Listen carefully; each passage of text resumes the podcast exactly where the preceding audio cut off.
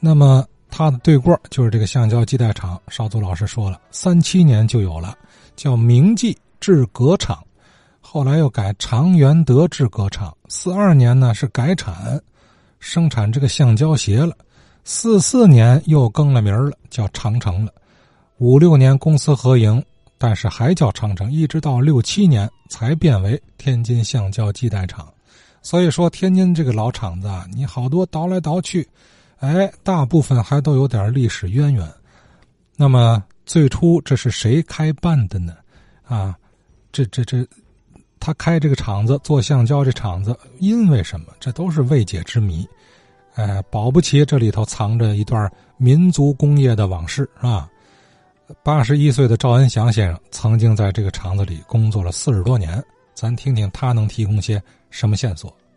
啊，您在这个厂工作吗？啊，在五八年呢，我到那个厂子上班，呃，可是那厂子年头啊，从解放前就有，原来叫长城橡胶厂，知道吗？就是解放前叫长城吗？哎，对对，解放后还叫长城，公司合营以后才和橡胶公司改成橡胶基带厂。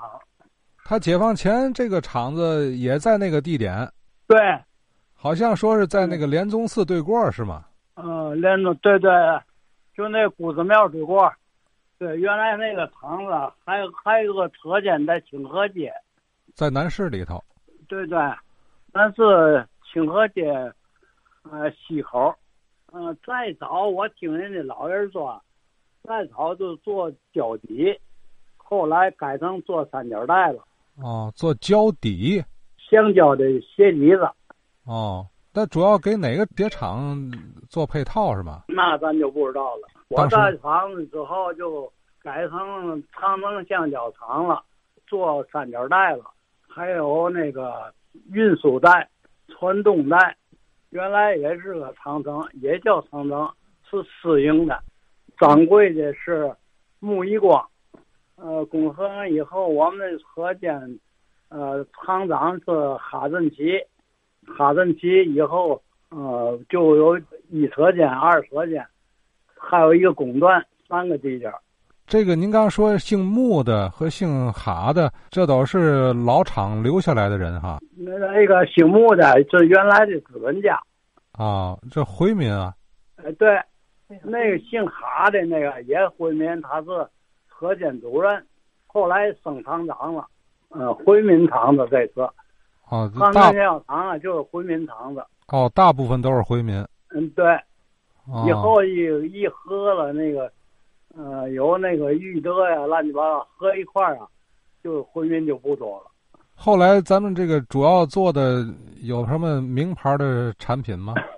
八零八三角带，那个机器上不是超轮吗？搁在超轮上那个袋子，三角 T 型的 T 型的袋子。这算这个厂子的这个全套产品。哎，对。后来呀，做那个平带、运输带，在那个那个二车间，在清河街那儿。说是在后来搬到红旗路那边是吗？对对对。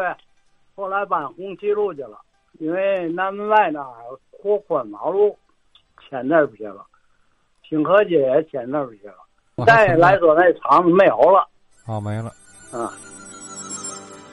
哎，这个有点特点哈，回民为主的厂子最早，呃，主家呢说是姓穆，由此我联想到啊，咱就说天津这个橡胶工业，咱从这一点。能否继续深挖，看看老年间天津在这个领域的初期的状况？啊，请教知情的听友老师，就说这个任何话题，咱不停留于表面，呃，别让他就事论事啊，争取引出来更多故事。